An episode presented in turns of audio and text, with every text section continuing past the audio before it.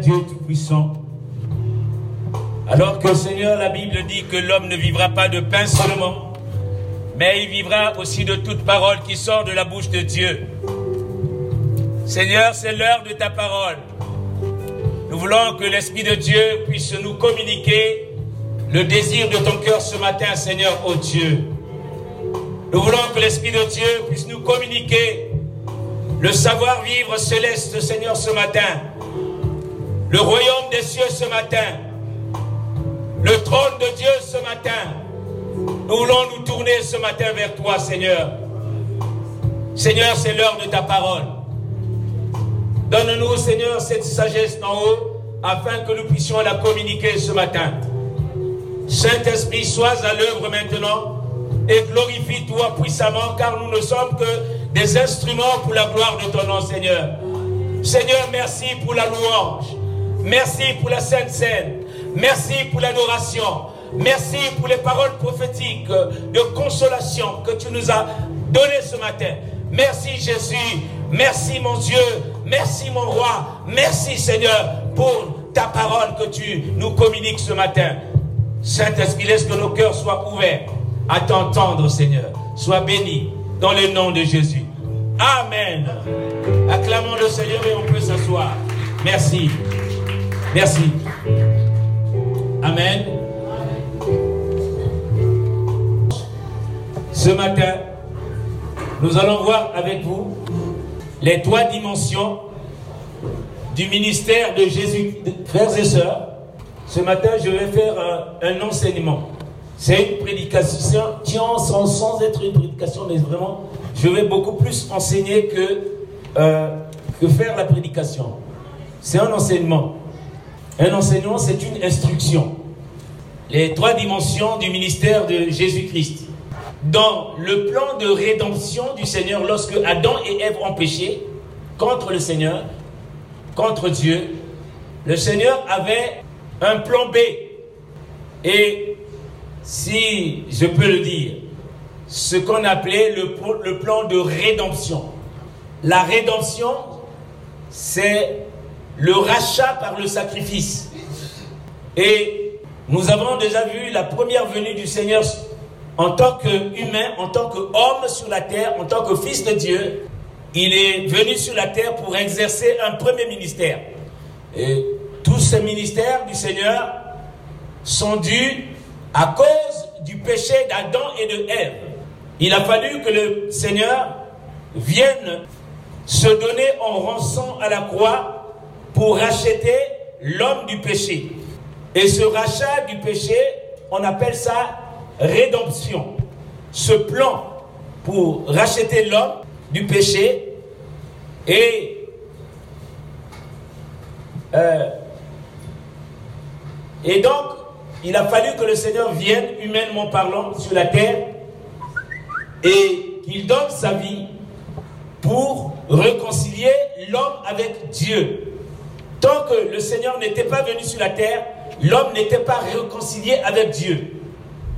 C'est lorsque le sacrifice de Jésus a été fait sur la croix, la réconciliation de l'homme avec Dieu a été donc amorcée. Mais ce n'était pas tout parce que y ce plan de Dieu se fait en trois dimensions dans le ministère de Jésus. Le premier ministère que le Seigneur est venu faire sur la terre, c'est, premièrement, nous allons le voir ensemble, le ministère de prophète. Je répète, le premier ministère que le Seigneur est venu établir, faire sur la terre, c'était le ministère de prophète. La tâche de prophète dépassait en étendue tous les autres aspects du ministère de Jésus. Et cette tâche avait été prévue par Dieu bien longtemps à l'avance. La tâche de prophète a été prévue par Dieu dans la parole bien longtemps d'avance. Amen. Nous allons prendre la parole de Dieu dans Deutéronome chapitre 18. Deutéronome chapitre 18. Nous allons beaucoup lire parce que je vous ai dit que c'est un enseignement. Deutéronome chapitre 18, le temps passe vraiment vite. Je vais lire à partir du verset 15. Deutéronome chapitre 18 à partir du verset 15. L'Éternel, en parlant de Moïse, donc c'est Moïse qui, euh, le Seigneur qui parle à Moïse, il dit ceci, et Moïse le dit à l'Église, aux enfants d'Israël. L'Éternel, ton Dieu, te suscitera du milieu de toi, d'entre tes frères, un prophète comme moi. Vous l'écouterez. Ça, c'est Moïse qui parle. En parlant des enfants d'Israël. Au verset 15. Verset 16. Il répondra ainsi à la demande que tu, as, tu fis à l'Éternel ton Dieu à Horeb, le jour de l'assemblée, quand tu disais que je n'attende plus, que je n'entende plus la voix de l'Éternel, mon Dieu, et que je ne vois plus ce grand feu afin de ne pas mourir. L'Éternel me dit, ce qu'ils ont dit est bien. Verset 18, je leur susciterai du milieu de leurs frères un prophète comme toi, Moïse, comme toi Moïse. Je mettrai mes paroles dans sa bouche et il leur dira tout ce que je lui commanderai. Et si quelqu'un n'écoute pas mes paroles, qu'il dira en mon nom, c'est moi qui lui en demandera compte. Ici, Dieu parle à Moïse. Il dit à Moïse, déjà à cette époque-là, il dit à Moïse, Moïse, je vais susciter du milieu de tes frères un prophète. Je mettrai mes paroles dans la bouche de ce prophète et vous écouterez tout ce que je vous dirai à travers lui. Celui qui n'écoutera pas ses paroles, je lui en demanderai compte. Alors que Moïse, à cette époque-là, il pensait que ce, qui a été fait, ce qui a été dit, était de son époque. Mais en réalité, ce n'était pas pour l'époque de Moïse. Et même dans le Nouveau Testament, les serviteurs de Dieu, comme Pierre, en ont parlé encore dans leur prédication, comme Étienne, ils en ont parlé encore. Et ils ont rappelé ce que Dieu avait dit qu'un prophète viendra. N'oubliez pas que je suis en train de vous dire que le ministère, le premier ministère que le Seigneur est venu faire sur la terre, c'est le ministère de prophète. Et nous allons aller dans les Écritures pour démontrer que c'est ce ministère-là, frères et sœurs, que le Seigneur voudrait euh, que le Seigneur vienne pour donner, mettre ses paroles dans sa bouche et qui nous le dira. Nous allons voir encore dans Ésaïe chapitre 61. Ésaïe chapitre 61. On va beaucoup. Ésaïe chapitre 61. Je vais aller un peu plus vite. Ici, c'est la confirmation des paroles que le Seigneur avait déjà montrées à Moïse. Je lis la parole de Dieu. Ésaïe 61, du verset 1 au verset 2. L'Esprit du Seigneur est sur moi, car l'Éternel m'a oint pour porter de bonnes nouvelles aux malheureux. Il m'a envoyé pour guérir ceux qui ont le cœur brisé, pour proclamer aux captifs la liberté et aux prisonniers la délivrance, pour publier une année de grâce de l'Éternel et un jour de vengeance de notre Dieu pour consoler les affligés, tous les affligés, pour m'arrêter que là. Et donc, Esaïe aussi avait reçu les paroles du Seigneur. Si nous voyons encore dans Luc chapitre 4, dans Luc chapitre 4, je vous ai dit que nous allons beaucoup euh, voyager dans la parole de Dieu. Dans Luc chapitre 4, Amen. Nous allons lire à partir du verset 16. Il se rendit à Nazareth où il avait été élevé selon sa coutume. Il entra dans la synagogue le jour du sabbat. Il se leva pour faire la lecture. Et on lui remit le livre du prophète Ésaïe. L'ayant déroulé, il trouva l'endroit où il est écrit L'Esprit du Seigneur est sur moi, parce qu'il m'a oint pour annoncer une bonne nouvelle aux pauvres. Il m'a envoyé pour guérir ceux qui ont le cœur brisé, pour proclamer aux captifs la délivrance et aux aveugles le recouvrement de la, vue, pour renvoyer libres les opprimés, pour publier une année de grâce. Ensuite, il roula le livre, le remit au serviteur et s'assit. tous ceux qui se trouvaient dans la synagogue avaient les regards fixés sur lui. Alors il commença à leur dire, aujourd'hui, cette parole de l'écriture que vous venez d'entendre est accomplie. Amen.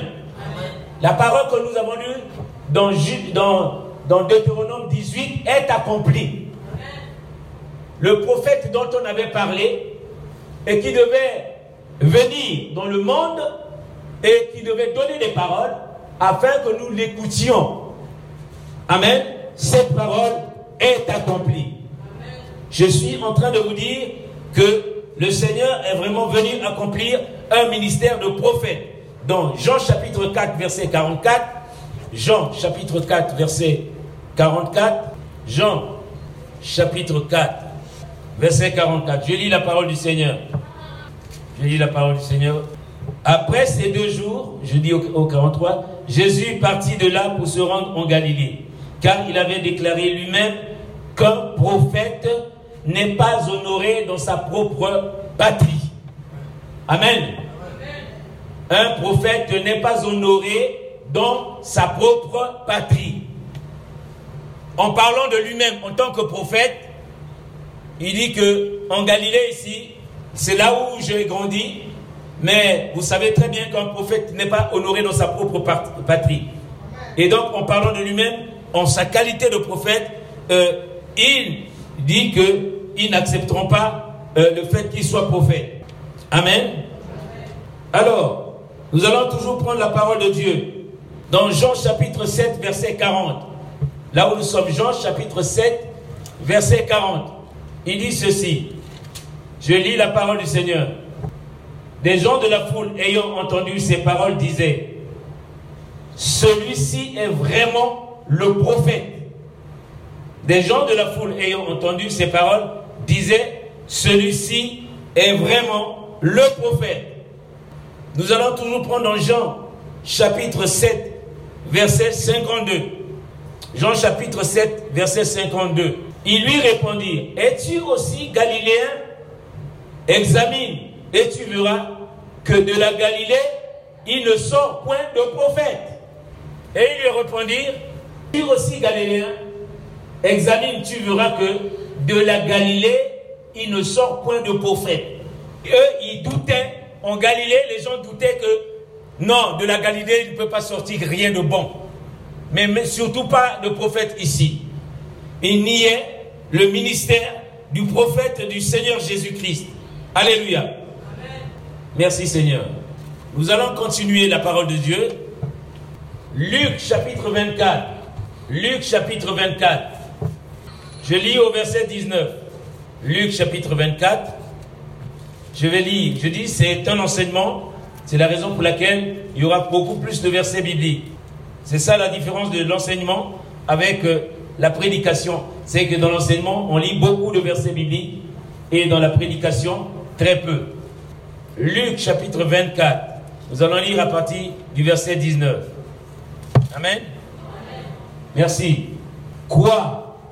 leur dit-il Et il lui répondit, ce qui est arrivé au sujet de Jésus de Nazareth, qui était un prophète puissant en œuvre et en parole devant Dieu et devant tout le peuple. Quoi leur dit-il? Ils lui répondirent, ce qui est arrivé au sujet de Jésus de Nazareth, qui était un prophète puissant en œuvre devant Dieu et devant tout le peuple. Amen.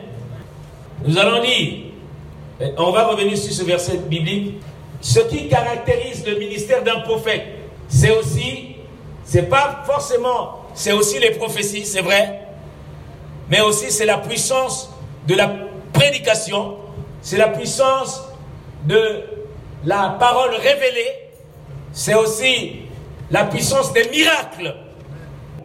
Dans un ministère prophétique, la puissance des miracles. Et nous savons très bien, tous ensemble, que si nous avons lu dans la parole de Dieu, nous avons vu que Jésus a fait beaucoup de miracles, beaucoup de choses que Jésus a fait, mais si même on écrivait des livres, la Bible dit que le monde entier, le monde entier ne contenerait pas même des, des, des livres pour qu'on puisse décrire tout ce que Jésus avait fait de son vivant comme miracle, comme prodige, comme signe. Ce qu'il avait fait à cette époque, c'est très dur. Si aujourd'hui on voulait faire écrire tout sur des livres, ce serait très difficile. Et donc, parole de Dieu nous dit dans lui, quoi lui dit-il et lui répondit ce qui est arrivé au sujet de Jésus de Nazareth, qui était un prophète puissant en œuvre et en parole, devant Dieu et devant le peuple.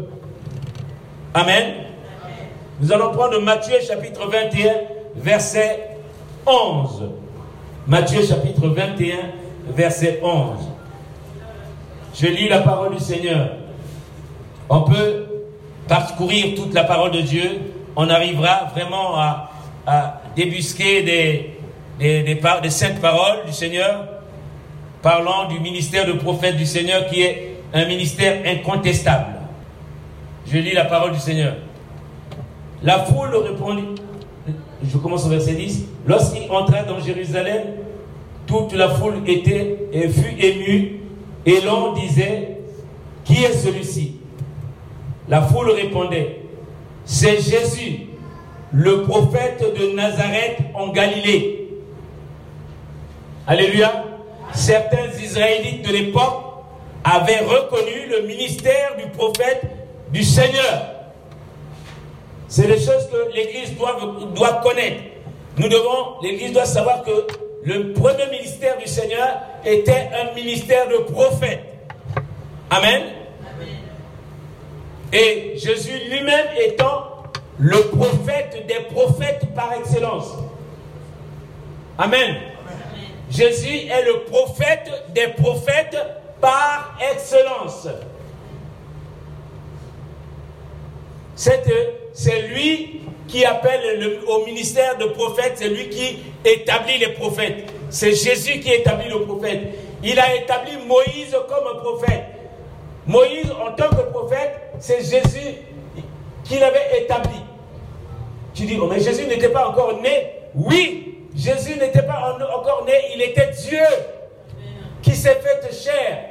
Jésus, c'est Dieu qui est revenu sur la terre en chair pour justement établir le plan de rédemption, le plan de rachat de l'homme, afin que quand tu vas accepter Jésus-Christ comme Seigneur et Sauveur, tu fais la paix avec Dieu.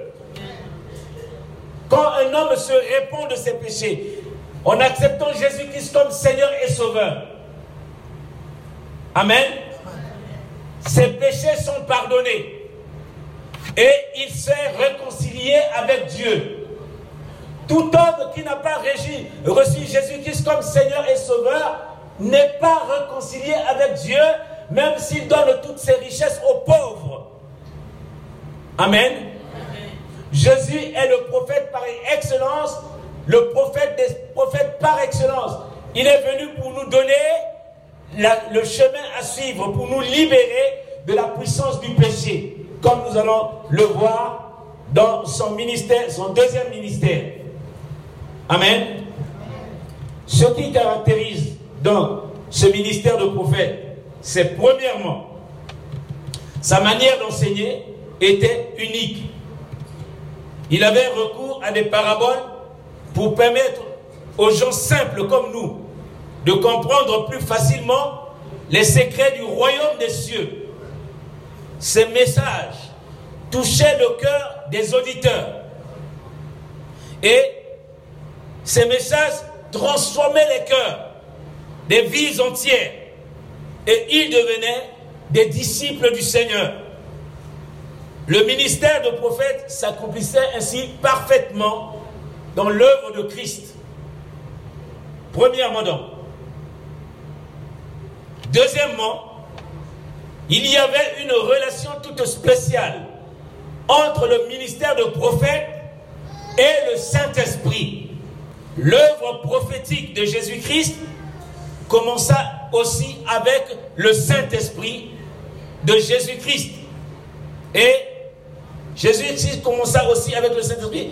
Et le Saint-Esprit a vraiment euh, fleuri le ministère du Seigneur, le Saint-Esprit a vraiment euh, donné une impulsion à accomplir pleinement euh, ce ministère en Jésus.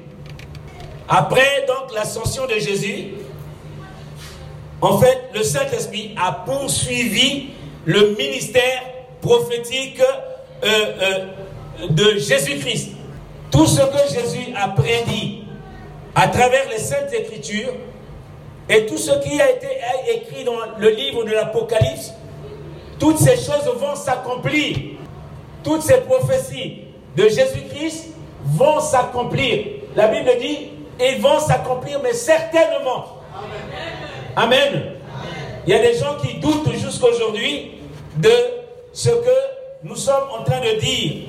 Beaucoup reçoivent la parole de Dieu, mais arrivé à un certain moment, ils commencent à douter de toutes ces paroles. Frères et sœurs, tout ce que Jésus a dit, son retour imminent qu'il a dit, ce retour n'est plus loin. Beaucoup de gens pensent qu'ils ont encore du temps.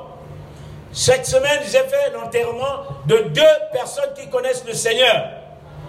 Mais tous les deux qui connaissent le Seigneur, je peux dire. Mais tous les deux, il y a d'autres qui connaissaient vraiment le Seigneur. Mais ils sont partis. Eux aussi, ils avaient reçu Jésus-Christ comme Seigneur et Sauveur. Certainement. Mais ils ne sont plus de ce monde, frères et sœurs. Mais toi et moi, nous pensons que nous avons le temps. Mais nous ne méritons pas d'être en vie plus que eux.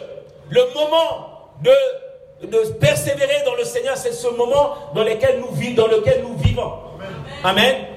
Premièrement, donc, c'était ce ministère que Jésus-Christ est venu accomplir parce qu'il savait que tu devais naître dans ce monde.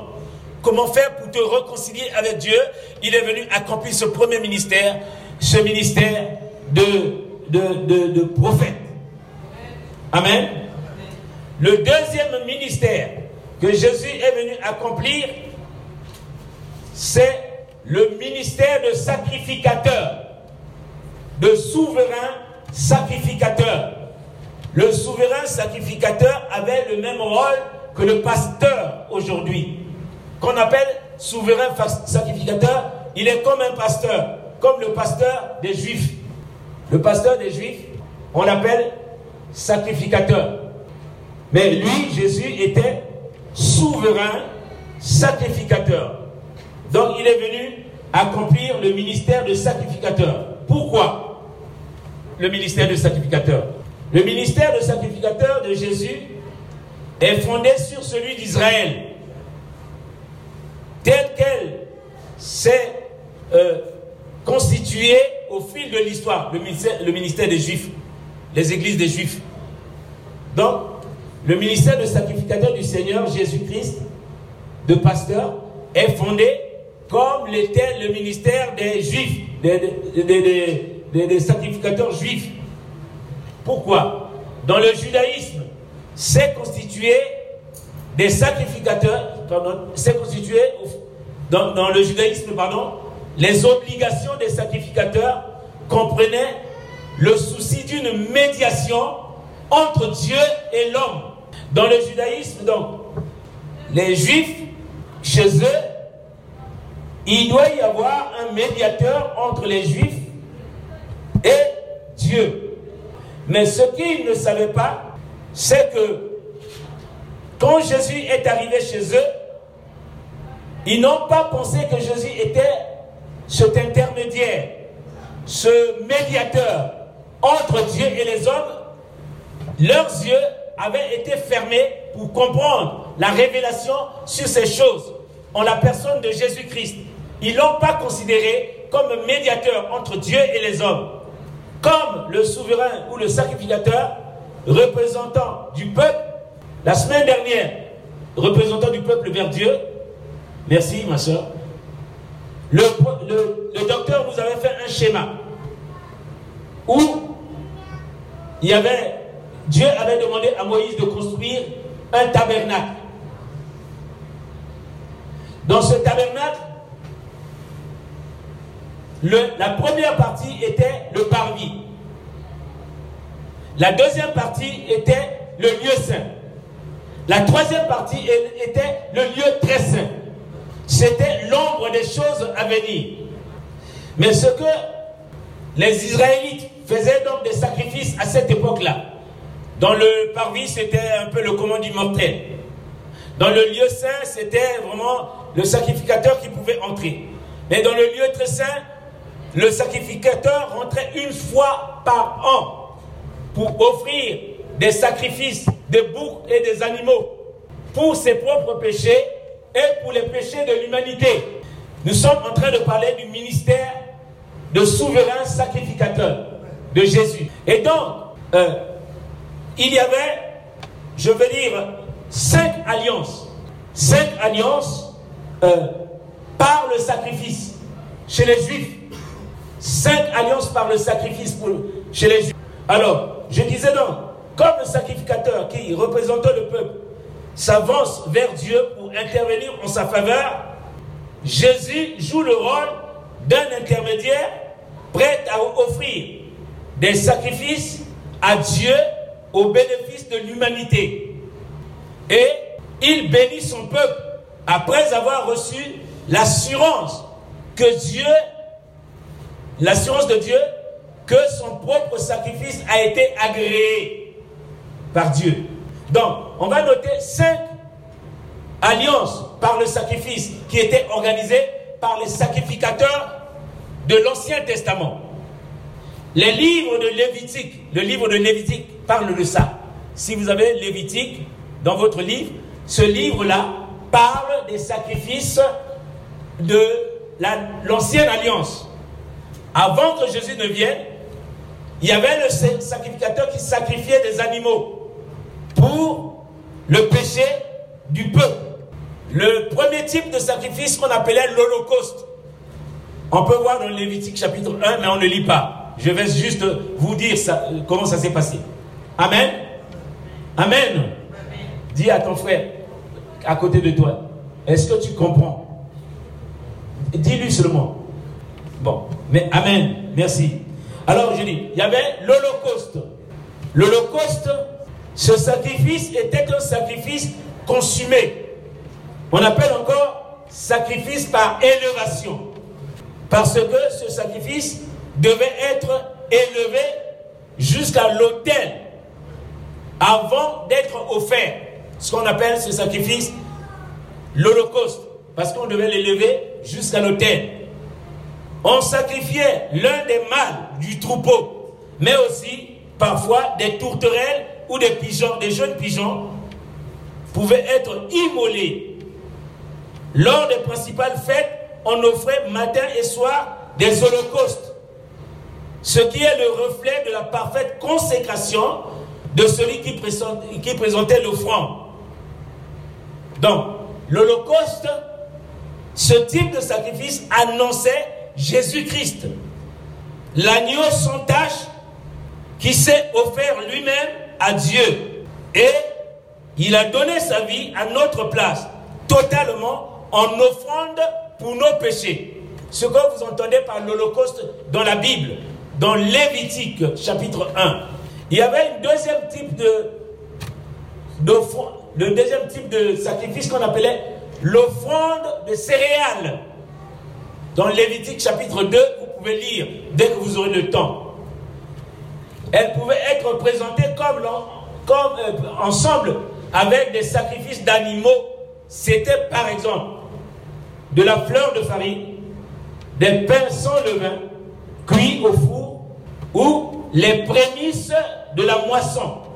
Sur l'autel, le sacrificateur brûlait une poignée de grains et après avoir ajouter du sel, de l'huile et de l'encens. Tandis que ce qui restait de l'offrande lui revenait donc au sacrificateur. Je vous parle ici de l'offrande des céréales. Les riches, ceux qui offraient cette offrande-là, les riches ajoutaient cette offrande à l'Holocauste. Si vous pouvez lire dans Nombre chapitre 15, euh, versets 25 à 26. Et tandis que les pauvres présentaient seulement une offrande de grains, qui est le sacrifice quotidien, cela, dans l'offrande des céréales, préfigurait la vie de sacrifice de Jésus, alors que la fleur symbolisait son, sa nature et son caractère parfait. Alléluia. Je suis en train de vous parler ici des trois ministères euh, de, du Seigneur. Le premier ministère, je vous ai parlé du ministère de prophète. Le deuxième ministère, je vous parle du prophète, euh, du, du ministère de souverain sacrificateur. Amen. Du ministère de pasteur. Et donc, voyez-vous très bien ici avec moi que le symbole de ce ministère qui était l'offrande des céréales caractérisait donc la nature et le caractère parfait de Christ. Troisièmement, le troisième sacrifice qui se faisait à cette époque, c'était le sacrifice d'action de grâce.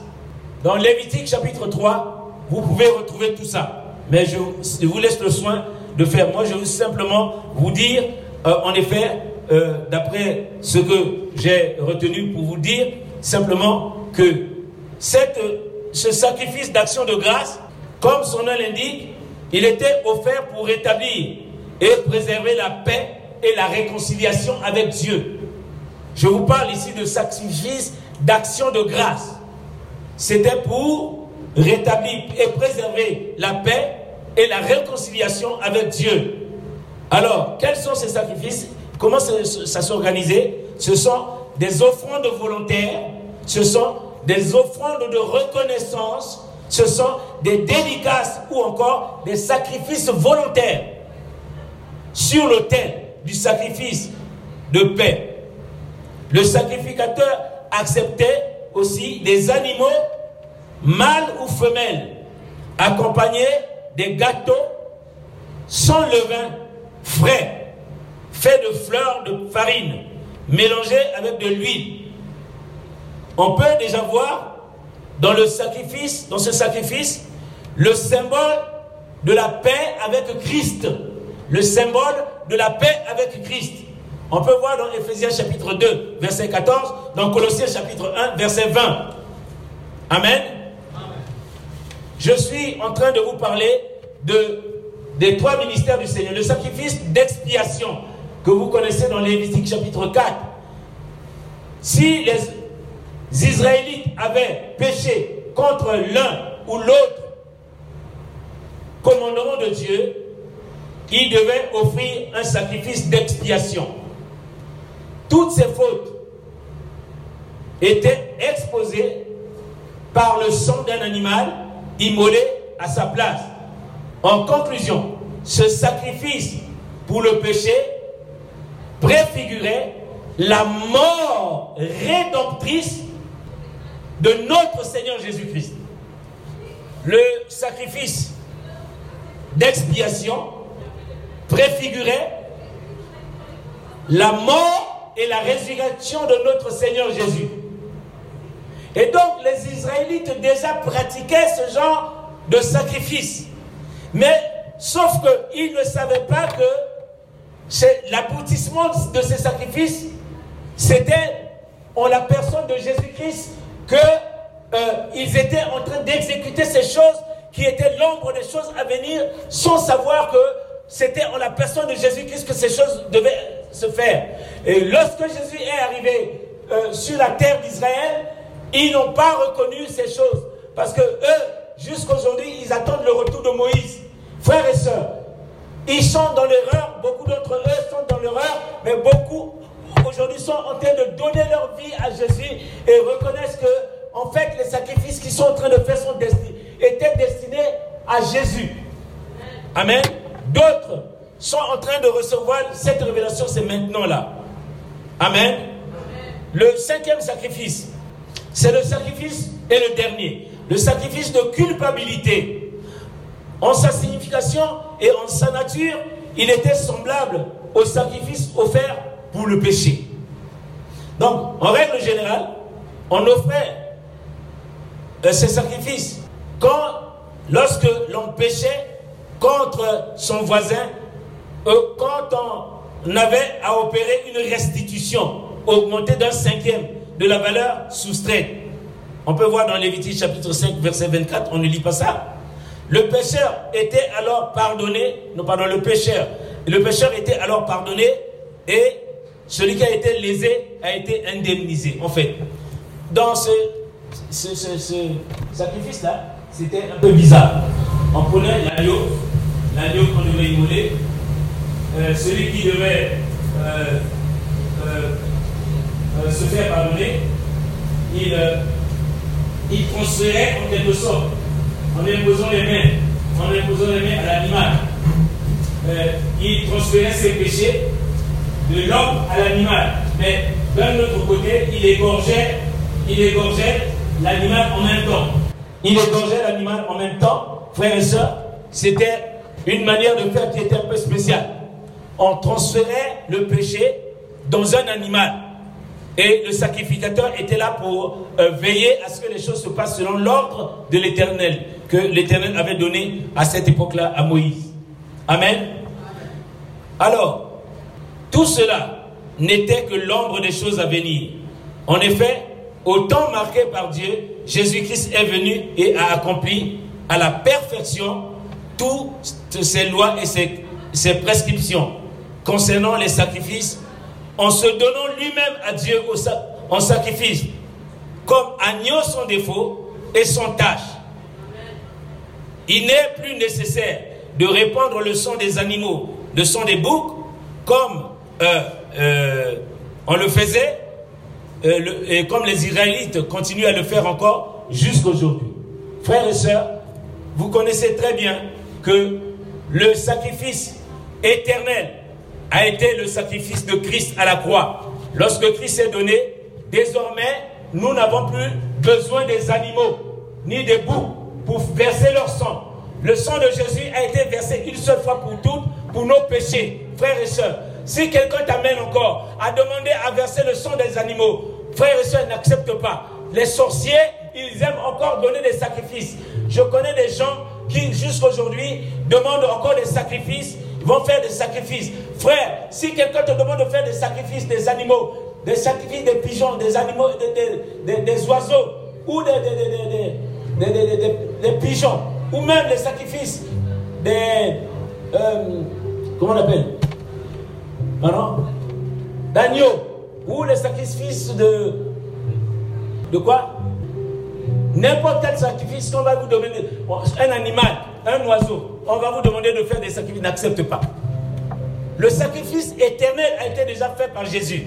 Par la mort de Jésus, et par la résurrection. La Bible dit, car Dieu a tant aimé le monde qu'il a donné son Fils unique afin que quiconque croit en lui ne périsse point, mais qu'il ait la vie éternelle. Frères et sœurs, ceux qui continuent encore à aller voir les marabouts, les féticheurs, pour faire des sacrifices, pour donner des choses, frères et sœurs, vous perdez votre temps parce que ce temps-là est révolu.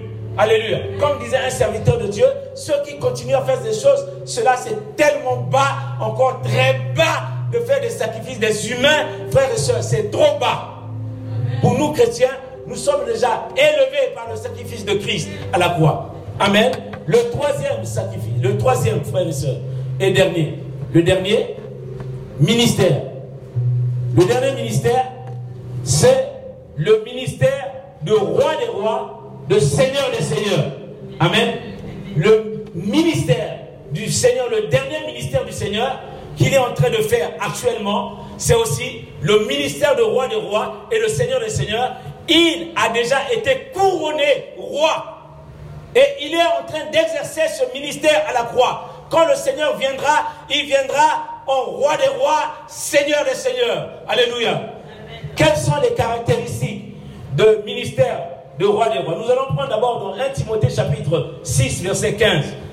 1 Timothée chapitre 6, le temps est révolu. 1 Timothée chapitre 6, verset 15. Je lis la parole de Dieu. Je commence au verset 13 pour que vous compreniez.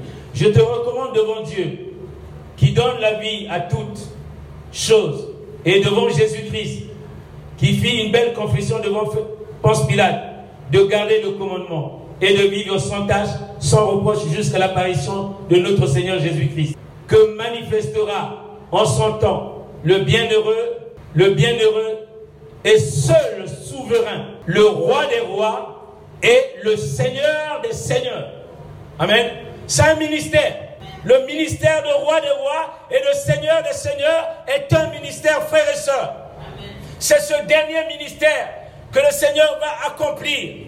Frères et sœurs, quels sont, nous allons lire encore donc, Apocalypse chapitre 19, verset 16. Apocalypse chapitre 19, verset 16. Apocalypse chapitre 19, verset 16, il dit ceci. 19, verset 16. Je lis la parole du Seigneur. Je commence au verset 11. Puis je vis le ciel ouvert, et voici parut un cheval blanc. Celui qui le montait s'appelait fidèle et véritable, et il juge et il combat avec justice. Verset 12. Ses yeux étaient comme une flamme de feu. Sur sa tête étaient plusieurs diadèmes. Il avait un nom écrit que personne ne connaît, si ce n'est lui-même. Et il était revêtu d'un vêtement teint de sang. Son nom était, son nom, son nom est la parole de Dieu.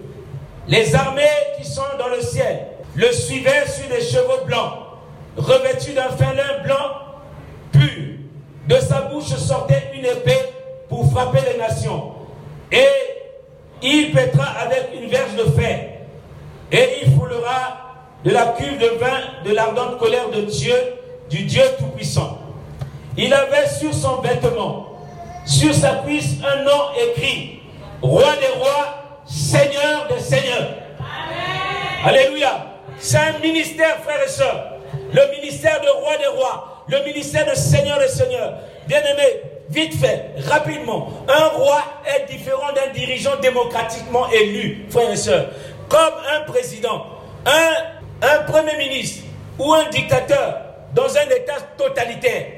Bien-aimés, les caractéristiques d'un roi sont différentes de ceux d'un président de la République, d'un chef de gouvernement, ainsi de suite. Un roi n'est jamais élu pour accéder au pouvoir. Son pouvoir est intrinsèque à sa personne, à sa naissance. C'est-à-dire qu'un roi est né roi. Alléluia. Un roi est un roi par son droit de naissance. Un roi ne peut être démis de sa royauté par un vote, ni par, euh, euh, ni par, une, euh, ni par une grève.